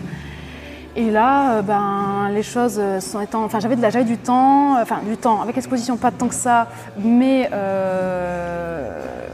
j'étais libre, en tout cas, je n'avais pas d'engagement de contrat avec d'autres personnes.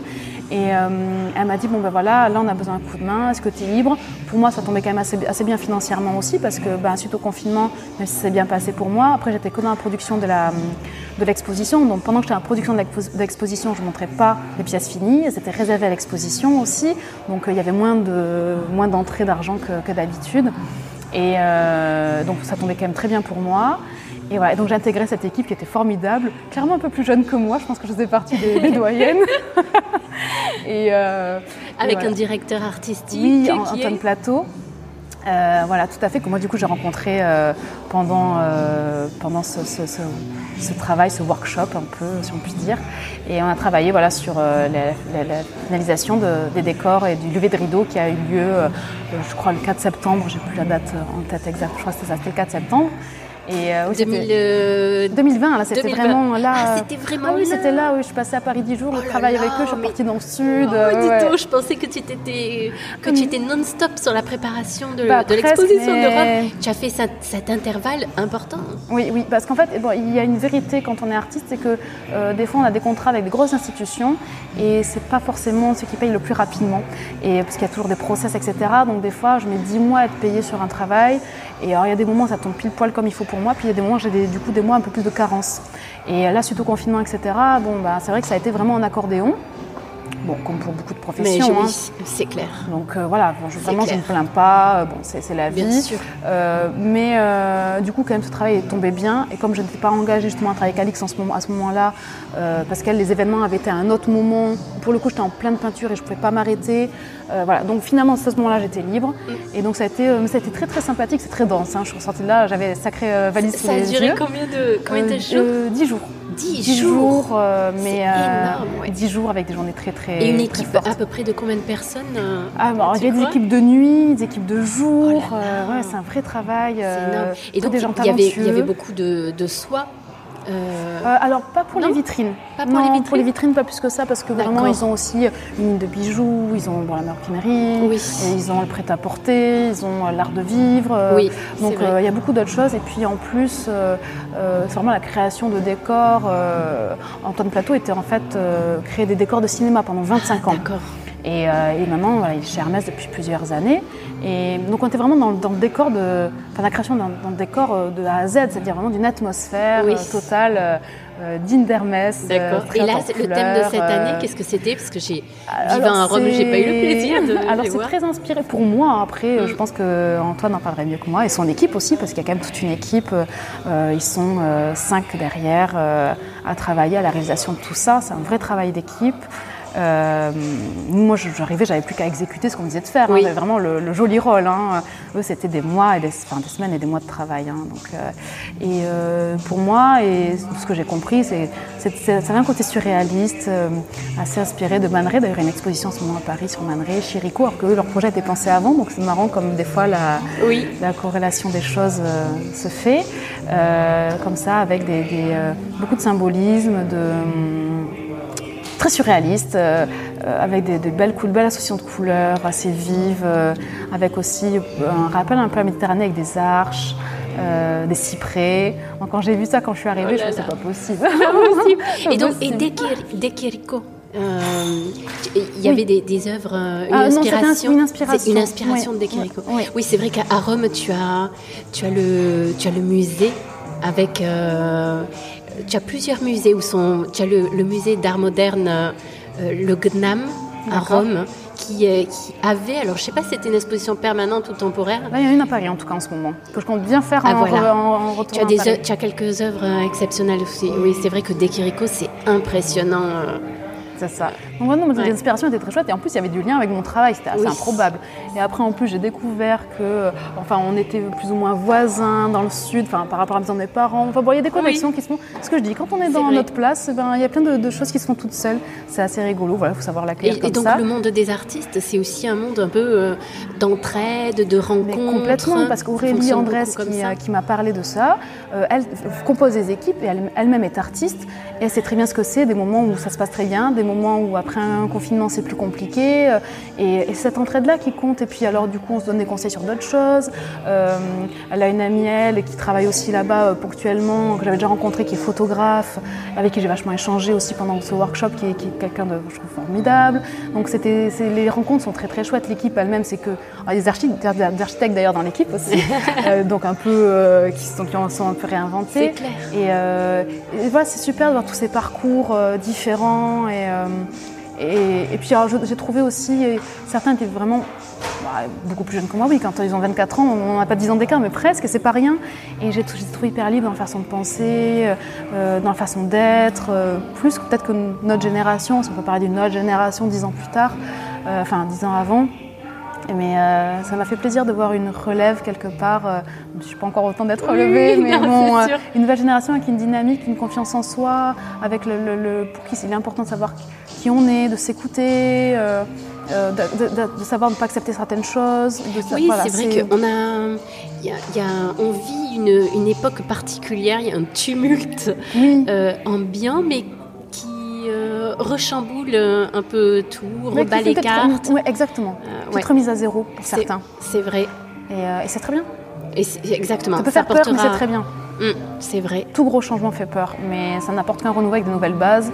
Et je pense que nous, enfin, après c'est ma vision, je ne suis pas la seule à la partager, je pense, on en a vraiment besoin. On, arrive dans une. des fois, là, je me paroxysme du non-sens. Enfin, c'est le summum, là, je trouve, en ce moment. Donc, très bien ça comme ça. Après, bon, évidemment, il y a des, conséquences qui sont très malheureuses et qu'on ne souhaite à personne. Mais euh, en tout cas, voilà, qui est une remise en question de, je veux dire, quand on est confiné chez soi et qu'on est très malheureux d'être là, bon, est-ce que c'est vraiment à cause du confinement qu'on est malheureux d'être là ou est-ce qu'on n'est pas à notre place déjà là? Est-ce qu'on est, peut-être qu'on devrait vivre ailleurs aussi? C'est vrai. On ne peut pas toujours le faire. C'est clair. C'est pas toujours facile, hein, bien sûr. Mm. Mais peut-être réfléchir à un moyen de mettre ça en place à terme. C'est vrai. Euh, voilà. Ensuite, il faut se dire euh, que comment rien ne se fait sans effort. je pense que c'est c'est la base de tout. La base. Donc le changement, c'est quand même de gros efforts. Mais quand on s'écoute vraiment, c'est du courage pour le, je trouve pour le pour passer le cap. Oui.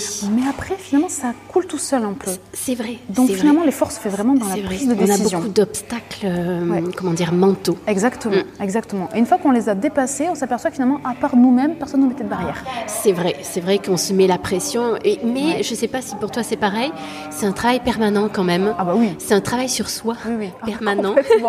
ça peut vite revenir, hein. attention, le mental, les peurs, on peut vite se envahir. Il faut prendre régulièrement du recul et se dire allez, on souffle, on remet en perspective, hein, les choses plus compliquées, plus difficiles. Et... C'est vrai. Et est-ce que la méditation, parce que moi par exemple, ça, ça m'intéresse la méditation, je sais qu'il y a des, euh, des, génies par exemple dans le monde du digital euh, qui passent euh, deux à trois heures par jour à faire de la méditation, car c'est en ça qui sont, comment dire, qui sortent du rang euh, voilà, comment être euh, innovant, même dans le domaine du digital, de la technologie? Eh ben, il y, a certains euh, qui, ont recours, notamment les Américains, qui ont beaucoup recours à la méditation pour ça. et donc concrètement, toi, puisque tu la pratiques, qu'est-ce que ça t'apporte et, comment, c'est quoi Tu as une discipline, c'est quotidien, c'est quoi? Alors très opérationnellement. je suis pas très disciplinée avec ça. D'abord parce que je pense que quand je l'ai découverte, euh, d'abord ça m'a fait du bien pour m'apaiser. Puis c'est le moment où j'étais en train un peu de, de plus savoir trop où j'en étais, donc j'en avais besoin. C'était, tu, tu, arrives à remettre une date? Oh, euh, c'était, je dirais, il y a, euh, il y a trois ans. Bah, parce que j'ai commencé la peinture sur soi, ça s'est fait vraiment en parallèle en fait. D'accord. donc c'était en 2017. Et puis moi j'ai commencé à avoir une énergéticienne aussi, donc vraiment dans un but thérapeutique pour régler des choses de mon enfance, avoir le truc classique à souhait, hein, comme tout le monde j'ai envie de dire. Et euh, ça m'a beaucoup aidé. Pour moi, j'avais déjà, déjà vu une psychanalyste quand j'avais 20 ans, et c'était pas pour moi l'outil qui me convenait parce que je décidais un peu trop de ce que je voulais dire ou pas dire. Et là, il fallait un peu que mon inconscient euh, se révèle et, et sortir des choses un peu plus, un peu plus enfouies. Et euh, ça m'a aidé aussi à me mettre dans un état, à accueillir les choses. Des premières fois, j'y allais, j'étais très euh, cartésienne, très comme saint Thomas, ne croire que ce que je vois. J'ai bien changé, j'avoue. Hein. Mais malgré tout, je reste quelqu'un quand même d'assez pas, pas, rigoureuse, mais enfin oui, quand même euh, d'assez organisée. Euh, oui, ça s'entend, je pense. Oui, bon, ben voilà. Donc finalement, rien n'est. D'ailleurs, ma, enfin, ma, thérapeute, mon énergéticienne, était juriste euh, dans, son ancienne vie, j'ai envie de dire, travaillait pour mm. l'ONU, etc. Donc il n'y a pas du tout besoin d'avoir un, profil et un parcours extrêmement. Bien sûr. je ne sais pas, pas, comment expliquer, mais hors des murs, des sentiers battus. Mais. Bref, en tout cas, c'est quelque chose qui m'a fait moi beaucoup de bien, qui m'a aidé à me trouver, à me placer. Elle m'a dit il y a un problème de place, etc. C'était une évidence. Mais euh, et voilà. Et ça a été petit à petit. Et donc ça, ça m'a aidé. Je faisais un peu de méditation à côté, notamment avec ma cousine, qui en faisait déjà beaucoup, avec qui je travaillais à ce moment-là parce qu'on cofondait donc cette, cette start-up ensemble. Donc on en faisait pas mal ensemble. J'en faisais un peu toute seule aussi. Mais en fait. Euh, et à quel moment vous en faisiez concrètement C'est 15 minutes C'est une heure C'est quoi? Bah, ça dépend. Ça peut être 10 minutes. Ça peut être 10 minutes, c'est rare. C'est un peu court moi, je trouve un petit peu plus. Elle, a faisait des méditations de une, deux heures. Moi, pas du tout. Je pense que c'est très personnel. D'accord. Euh, une demi-heure en général. Mais en fait, c'est pas, je ne disais pas, c'est le moment de la méditation, c'était ça vient tout seul. Alors des fois, il y a des supports audio qui peuvent nous aider euh, oui, à des se connecter un peu à la terre, etc. Petit bambou. Oui, alors moi, c'est vrai que j'ai pas suivi tout ça, mm. mais je sais que mon énergéticienne a fait une chaîne YouTube avec quelques guidance. Euh, voilà, ça peut être aussi, moi des fois je mets juste des fonds, des, en ville je mettais des sons de forêt, d'eau qui coule, de rivière, voilà, des fois c'est simplissime. Quand je suis dans la nature, je mets rien du tout, juste je me pose et je respire profondément, parce qu'on oublie de respirer souvent. Je respire profondément, je me calme et je laisse venir. Et voilà, et ça, je laisse venir. Et des fois, je m'endors, hein, tout simplement. Euh, j'ai entendu, parce que ça m'intéresse, donc je me suis renseignée, que euh, euh, au départ, il faut lutter contre des pensées qui arrivent. En fait, il faut chasser, faut chasser les pensées qui arrivent. Moi, je ne l'ai pas vu comme ça, puis je ne l'ai pas compris comme ça. C'est ah. pas tant de les chasser, c'est de ne pas les retenir. D'accord. C'est-à-dire qu'une idée arrive, on commence pas à cogiter dessus, on la laisse partir. Pas de jugement. Elle est là, ok, pas de problème, on ne juge surtout pas. Si on est dans la chasse à l'idée, il faut la chasser, on va se concentrer là-dessus et on va perdre les bienfaits, je pense, de la méditation. Mais quand elle arrive, ok, qu'elle passe. On la laisse passer, on ne la retient pas. Voilà, on ne retient pas les choses et on se laisse euh, envahir par un état. Et, on peut, si on en a besoin, se concentrer sur la respiration, ou peut-être se concentrer euh, sur, euh, on peut imaginer peut-être, euh, a qui font travers les chakras. C'est très personnel. Je crois qu'en fait, il faut essayer et voir comment on se sent. Moi, des fois, j'aime bien être guidée. Très souvent, je suis juste, si je peux, dans la nature, et ça se fait comme ça. Des fois, c'est allongé, des fois, c'est assis, des fois, c'est debout. Des fois, il m'arrivait de ne pas méditer pendant des mois, parce que tout d'un coup, je me braquer un peu avec ça. Euh, et puis là, c'est vrai que d'être dans un contexte de nature, depuis février, euh, je me suis, enfin depuis mars, ça m'a permis de vraiment reconnecter à ça. Parce que des fois, je peignais et là, ah, je mettais dehors du soleil, des oiseaux, de l'observation. La méditation, c'est ça aussi, ça peut être la méditation de pleine, de pleine présence.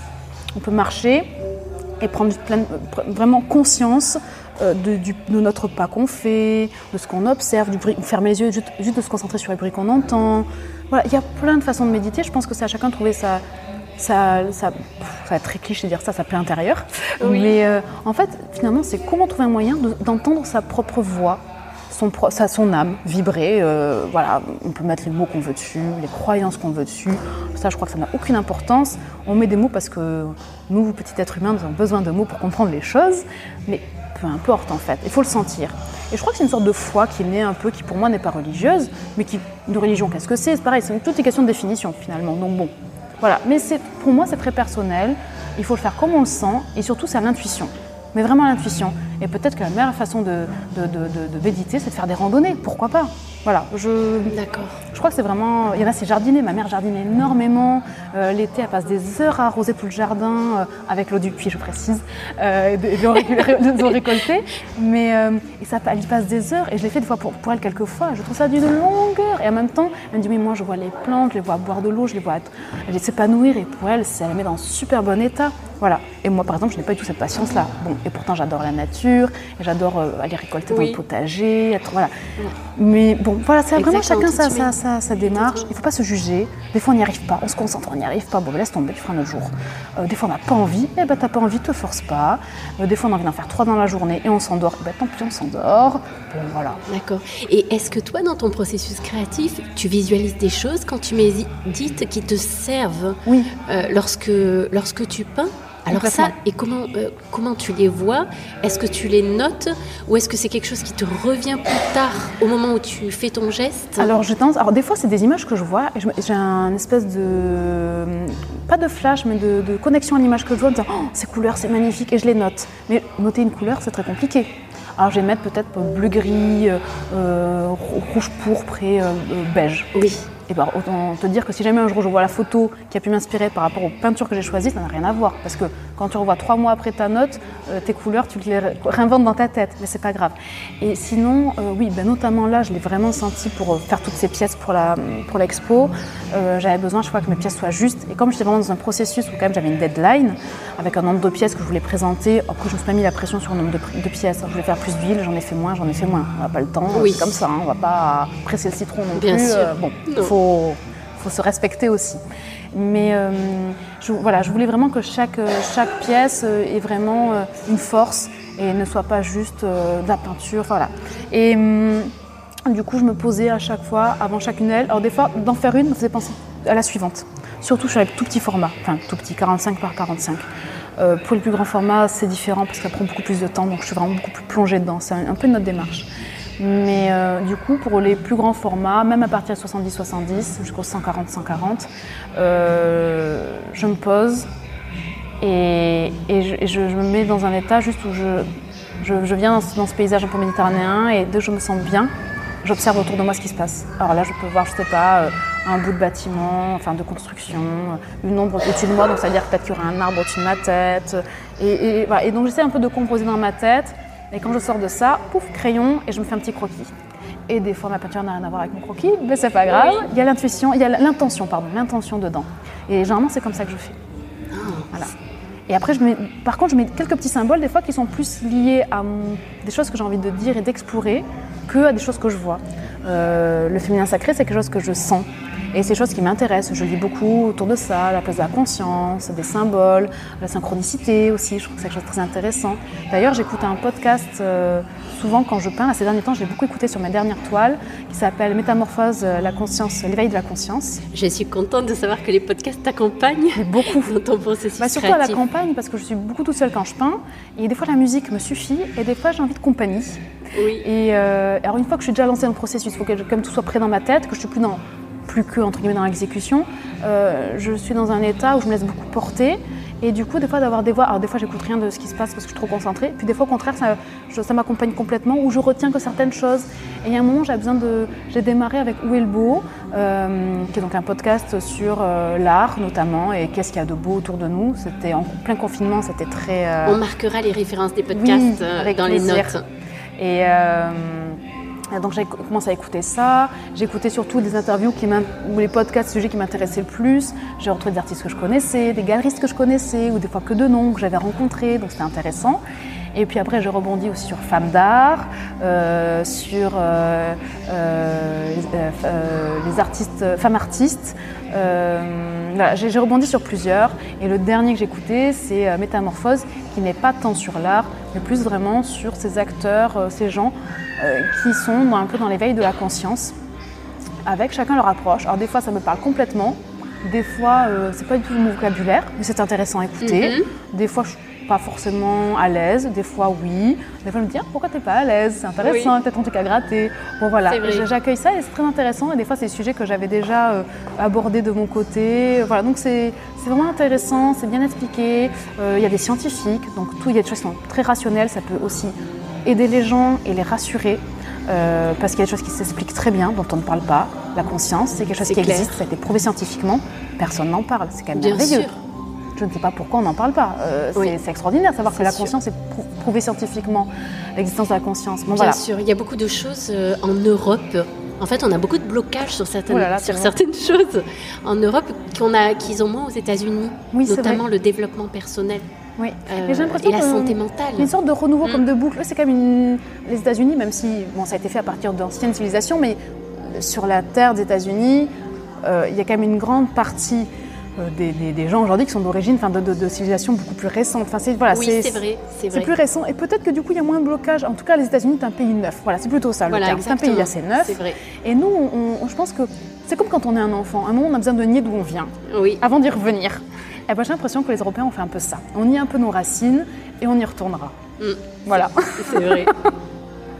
c'est vrai. Non, mais c'est très, très intéressant.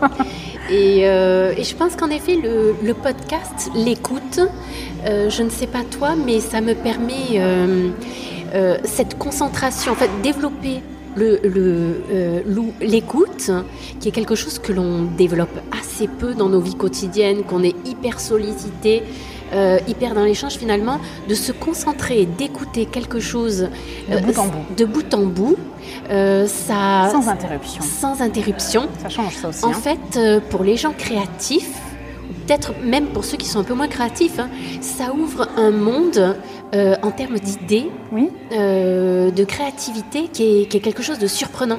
Parce que c'est vrai que le sens de l'écoute, c'est peut-être quelque chose qu'on ne développe pas assez et que certain. pourtant on a d'énormes aptitudes euh, à, à écouter.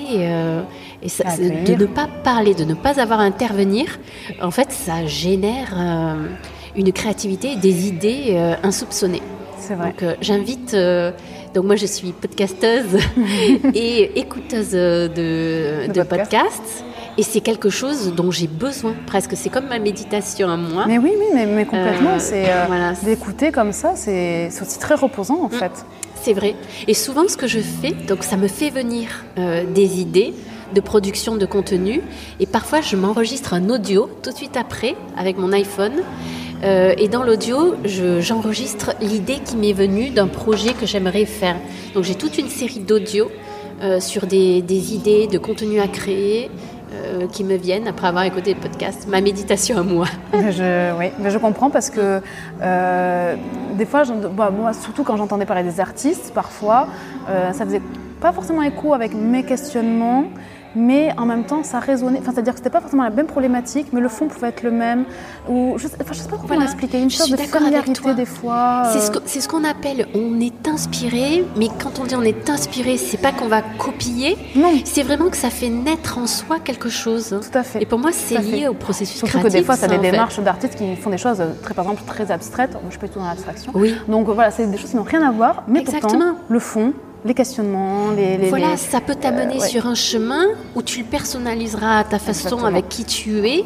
Euh, mais donc ça t'amènera sur un Ou chemin. se faire poser des questions sur, sur aussi notre façon de faire, Aussi. et pourquoi, et comment. Exactement. Euh, elle dira c'est une bonne question, est-ce que moi je saurais y répondre euh, Voilà, c'est ça aussi, c'est intéressant. mais c'est un vrai travail de parler de, son, de, son, de ce qu'on fait, de, ce, de son art. Plus ça va, plus on se fait l'exercice, mais d'abord c'est d'oser dire certaines choses. Ça fait pas longtemps que je dis que toutes les racines de mon travail, j'ose le faire. Et puis hier, l'accueil que j'ai eu me, me donne confiance là-dedans. Mais euh, je peux pas arrêter de m'en percher. Si on- quand on me connaît, on sait que je le suis pas. Enfin, je crois. Mais, Et pas du mais tout, si on me vrai. connaît pas, qu'on m'entend juste, va dire mais c'est quoi cette nana hyper Moi, perchée? je- Bon, et puis peu importe Je en passe fait. mon temps justement à écouter des, des créatifs qui sont aussi entrepreneurs. Parce que c'est ça la réalité. Oui. Euh, les créatifs ne sont pas des gens perchés. On peut pas, non, se pas, permettre. malheureusement. C'est un luxe qu'on ne peut Exactement, pas avoir en fait. C'est clair. J'aimerais bien hein, Oui. lâcher prise C'est vrai. complètement, mais j'en suis pas capable. C'est vrai. je- je- Par contre, ils ont un don justement euh, d'avoir des idées et ce qu'on appelle la créativité, qui je pense est, est essentielle euh, et, euh, et devrait être beaucoup plus mise en avant dans la société. C'est dommage que, que les métiers créatifs, euh, commercialement et en termes d'investissement, euh, ils soient pas en première position. Parce qu'en réalité, c'est eux qui apportent vraiment la valeur. hein. C'est une question que je me suis beaucoup posée pendant le confinement. Tous ces métiers qui ont une vraie importance dans la société, qui sont souvent plus mis en valeur, tous ces gens qui sont là pour euh, s'occuper de nos malades. Donc ça va être euh, euh, les hôpitaux, les médecins, les infirmiers, les aides-soignants. Ça va être aussi euh, tous ceux qui, qui s'occupent de- des villes, de l'entretien. Mais avec tous ces métiers, sont extrêmement importants, comme dirait euh, mon beau-père, euh, qui a toujours des phrases souvent qui sont très justes, il n'y a pas de sous-métier, que des soit gens. Et c'est vrai, tout métier est très important, et souvent, ce n'est pas les plus importants, quelque part, pour le fonctionnement de la société, qui sont mis en valeur, et qui sont mis en avant. Et aujourd'hui, on est dans, les métiers où, d'ailleurs, quand on dit le nom de ces métiers, on ne sait même pas ce que ça veut dire. Et c'est très fréquent. Et, euh, mais pourtant, chacun a son rôle. Tout est important. Chacun a sa place. C'est pas le problème. Mais voilà, chacun a sa place. Il n'y en a pas un de moins important et de plus important. Chacun a son rôle et ça se respecte. Et je me suis posé la question de savoir bon, on est artiste, à quoi on sert? Est-ce que ce que je fais, ça apporte quelque chose à la société? Et c'était, j'ai un vrai questionnement là-dessus. Et je me suis dit, ben, en fait, si déjà ça peut apporter du bien-être, du questionnement, éventuellement un certain éveil. Euh, oh, je n'irai pas jusqu'à cette prétention-là, mais voilà, une, ne serait-ce que juste une petite question, un petit, sentiment, euh, et, et, puis une réaction, peut-être négative, peut-être euh, qui va apporter sur un débat, peut-être juste positive, de plaisir. Alors oui, je crois quand même on a un rôle, et puis quand les gens commencent à connaître notre travail et ont envie d'aller voir notre travail, si on va voir telle exposition, si on va voir tel travail qu'on a envie, ça apporte du plaisir. Et en plus pour une fois c'est un plaisir qui n'est pas quantifié, ce n'est pas un plaisir qui se paye, on peut regarder l'œuvre sans l'acquérir, euh, ce n'est pas... Euh, et ça en fait je me dis que c'est important. Mais tout à fait, c'est clair. Puis quand on voit ce qui reste peut-être 100 ans plus tard... Oui, euh, c'est un témoignage aussi. Exactement, le, notre patrimoine culturel européen, en France, en Italie, finalement ce qui nous reste, ce sont les, les œuvres artistiques. Vrai, Donc on se disait que ça a eu un coût humain énorme parce que ces œuvres, euh, tout ce que tu vas voir lorsque tu vas visiter Rome, euh, il y a eu des, des, hommes qui ont, qui ont transpiré, euh, qui, Voilà, c'est un travail humain énorme, mais d'un autre côté, ça a une valeur inestimable parce qu'aujourd'hui, ça nous reste de ces 100 ans, 200 ans plus tard, on a, on a, il nous reste heureusement ces témoignages de cette époque-là et, d'autres choses, euh, d'autres choses qui peut-être à l'époque contemporaine euh, étaient plus importantes. Euh, il nous reste plus de ces témoignages-là. C'est ça. Et pourtant, qui est important, c'est grâce à ça, peut-être que les artistes vivaient. Enfin, Exactement. Il y a un équilibre en fait qui se respecte. Et, voilà, et se rappeler que chacun a sa place, chacun est, important, chacun fait partie de cet équilibre-là. Et, et je dirais même aussi à l'heure du digital, parce que c'est quelque chose euh, qui, qui, fait partie de nos vies aujourd'hui, le digital, les social media. Oui, tout à fait. S'il n'y a pas la qualité des contenus, que ce soit les visuels, euh, l'audio, euh, les œuvres d'art, s'il n'y a pas la création artistique, il n'y a pas de contenu. Non, je suis d'accord. Parce que sur toutes ces plateformes, Google, Amazon... Il y a beaucoup qui apparaissent et qui disparaissent aussitôt d'ailleurs. Hein. Exactement. Et s'il n'y avait pas de qualité de création de, de, de contenu créatif, artistique, dessus, il n'y aurait pas d'utilisateurs, il n'y aurait pas d'usage, il n'y aurait pas de plateforme. Donc malheureusement, aujourd'hui, dans, le, dans l'économie du digital, ce qui est artistique, euh, les artistes ont du mal euh, à, vivre de leurs droits. Donc euh, le contenu n'est pas encore assez rémunéré. La, la, voilà, la production artistique. Donc c'est quelque chose, je pense, c'est le défi des dix années à venir. Euh, de pouvoir euh, remettre les choses en place pour revaloriser euh, la création. Et donc moi ça, j'y crois à 200%. Mais il faut des acteurs justement pour ça. voilà. Donc peut-être pour, pour conclure cette conversation, qu'est-ce que tu pourrais me dire, Marion, sur euh, je ne sais pas ce que tu as envie de, découvrir pendant ton séjour à Rome. Quels sont tes, euh, projets de visite Alors, j'ai la, la, chance d'abord de voyager avec une amoureuse de Rome, donc Joanna Colambati, qui nous accompagnait pour ce séjour, euh, qui connaît déjà plein de beaux endroits. Laetitia de Galzin aussi m'a conseillé plein d'endroits. Et en fait, bon, évidemment, voilà, il y a toute cette histoire de Rome, tout cet art que j'ai envie de découvrir, les fresques, etc. Et ce qui m'importe le, pour moi le plus, et parce que voilà, c'est ce qui me nourrit, ça va vraiment être l'atmosphère de la ville, euh, les horizons, les, la, découpe des horizons différents. Et, arriver peut-être à sentir un peu le passé aussi qu'on peut retrouver, qui est quand même très présent ici. On est quand même dans une vraie ville historique. Et, et, comprendre pourquoi, quand tout le monde voit ma peinture, pense autant à Rome et à l'Italie. Je pense qu'il est vraiment temps que je me connecte à tout ça. Je pense que je vais trouver quelques réponses. oui, c'est clair. voilà, ça sera déjà pas mal. voilà, tu, vas voir si, si, ce que tu avais euh, visualisé, imaginé. Euh, exactement, exactement. S'il y a des corrélations avec des corrélations, et certainement, ça va t'amener aussi sur un, un, autre chemin. Ah ben, j'ai un croquis, j'ai un, carnet avec moi, j'ai un crayon, et je pense que ça va faire une nouvelle série. ouais, exactement. Il faudra suivre ta production post-Rome. Pour voir sur quel chemin cela t'a amené.